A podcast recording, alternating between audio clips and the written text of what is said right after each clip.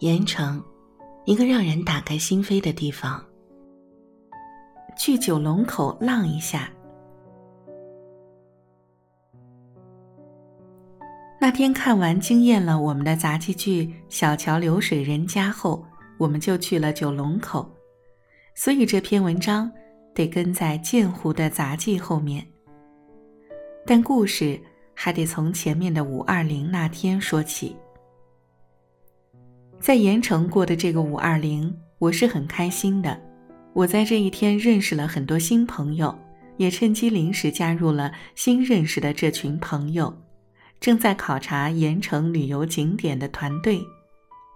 跟着他们一起去群游了好几个闻名已久的盐城景点，包括唯一的。也是独一无二的中华麋鹿园。旅游和看风景，有时候需要一个人出行，有时候一群人共同分享和游玩，乐趣与快乐也是满满的。关于麋鹿园的故事，下篇再详细说。现在先说说我和春秋航空重庆邓美女一波三折的九龙口恰饭看夕阳晚霞之约。因为在重庆生活过很多年，所以五二零那天在鹤营里巧遇春秋航空的大队人马，又一起坐下来吃饭，碰巧他们团队的重庆邓美女又坐在我旁边，我当然是对重庆人加美女的她有了天然的亲近感。我们几句重庆话一说，就没了一点陌生感，好像认识多年的好闺蜜一样了。我们开始头碰头聊天，我开始口无遮拦聊我在盐城这段时间的一些有趣的事。我说：“美女，告诉你一件好玩的事儿。前两天我跟盐城的朋友去胡桃里喝酒唱歌，我们点了好多我们那个年代的歌。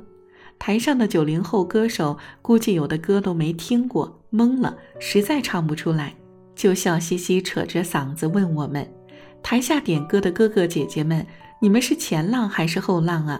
你们点的歌我都不会唱啊！巧了，那几天关于后浪的视频正好刷屏，邓美女听懂这个梗了，她也嘻嘻笑着问我：“那你怎么回的她呀？”我一本正经啊，我就站起来告诉她：“我们不是前浪，也不是后浪，我们就是浪。”我说，我的话音刚落。全桌人都笑了，包括祖籍也是建湖的盐城人，春秋航空的王董事长。一直没怎么笑的王董，也被我的浪话给逗笑了。不知道是不是被我性格中的直率和小幽默吸引了，邓美女一边乐一边开始认真约我去九龙口一起恰饭。我一口答应。我们对了对时间，邓美女要去一次上海。就初定在下个周末他回来的时间了。